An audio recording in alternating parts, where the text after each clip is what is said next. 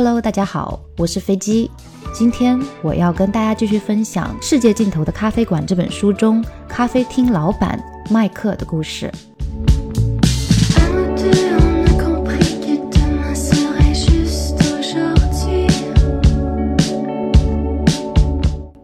个 INFP，在全书中，我最喜欢麦克分享的故事。我甚至能在对方描述自己的回忆中所见的美景的时候，有身临其境的感觉。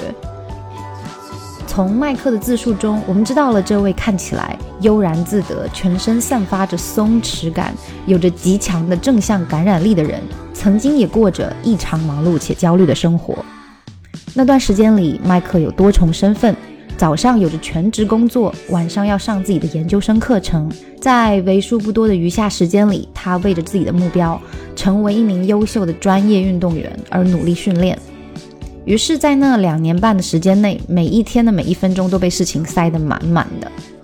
毕业之后，麦克找到了工作，在入职之前，他与好友前往哥斯达黎加毕业旅行，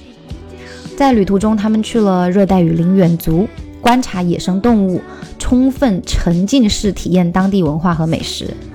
在某一天冲浪之后，麦克在岸边看着将天空从湛蓝色逐渐染上红霞的夕阳，突然感受到自己在大自然中的美景面前是很渺小的存在。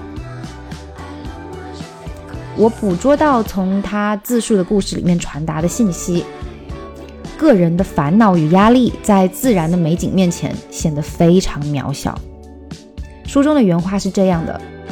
我发现我在锋芒的两年半中，不仅这个地方始终存在，太阳也始终存在，海浪也始终冲刷着那片海滩，眼前的一切已经存在了百万年，甚至上亿年。想到这些，我感觉自己非常渺小。我的烦恼，我的压力，我对未来的担忧，似乎一切都不重要了。在我以前的人生中，不管我做了什么或没做什么。不管我的决定是对是错，还是对错参半，哪怕将来哪一天我已经不在，眼前的风景也依然会长久的存在下去。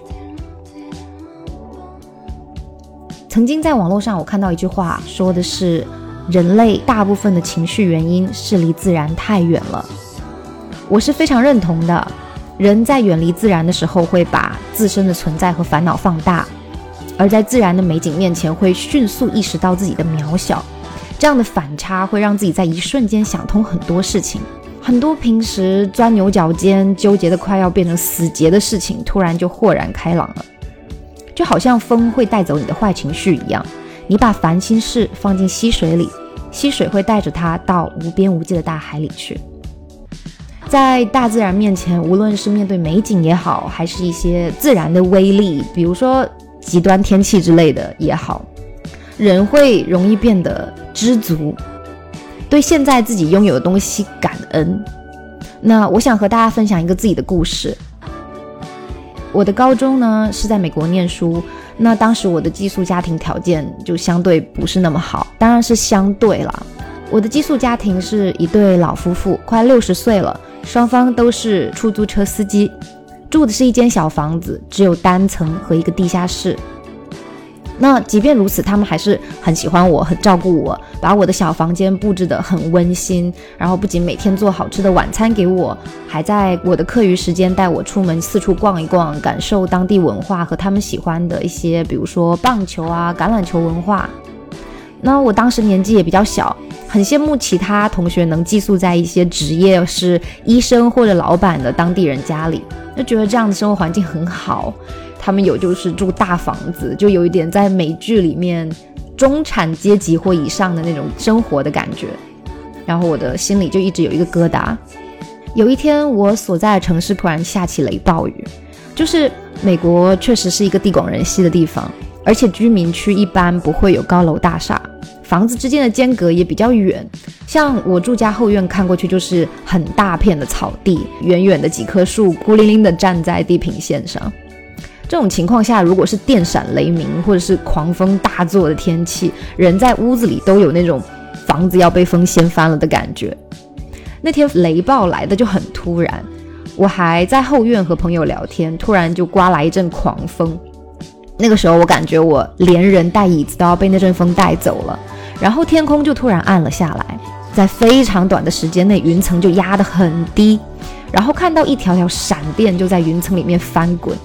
当时真的吓坏了，因为所在的地方是没有什么高楼大厦遮挡的，就有一种世界末日的感觉。接着就是震耳欲聋的雷声和闪电在天空中撕开裂口一样的那种光。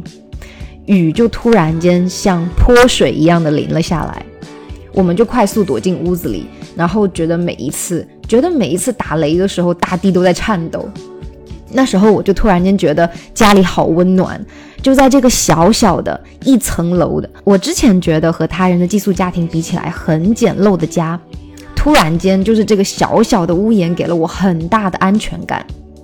我当下就觉得好知足，很感恩。就外面狂风暴雨、电闪雷鸣，但是屋内就灯火通明。就我们的心情平复了一些之后，还可以在窗前喝着热巧克力听雨声，那一刻人是会有幸福感和满足感的。它会让我忘记很多不必要的攀比心，把我从我的牛角尖里面拉出来。在麦克的故事中，还有一个延伸信息，就是当你意识到自身渺小的时候。还能进入一个深度思考的状态。他在书中说：“我坐在那儿，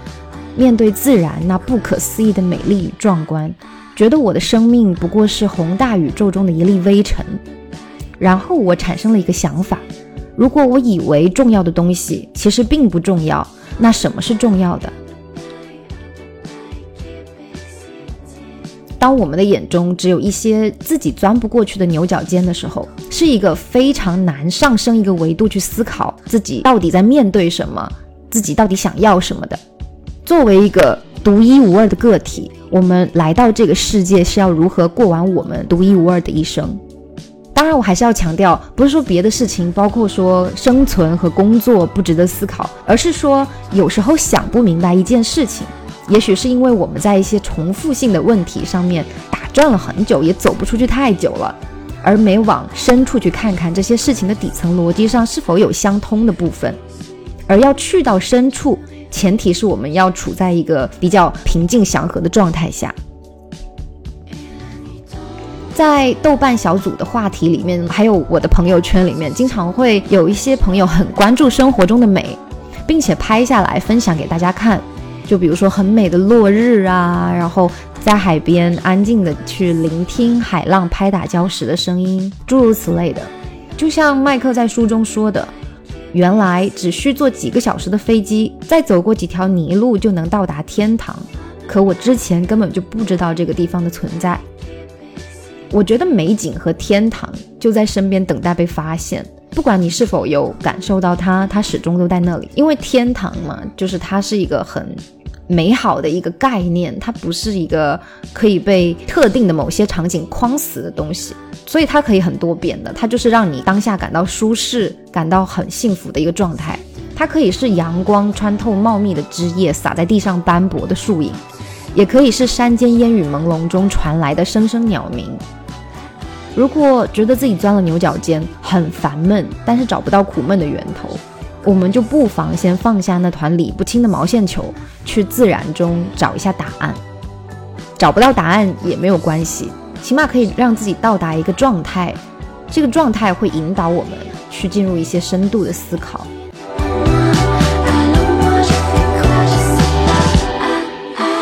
希望大家喜欢本次的分享和这本书，也希望这本书能给大家对平常生活和事物提供一个新的思考的角度。下一期我将与大家分享书中另外一个角色凯西的故事。我是飞机，我们下期再见。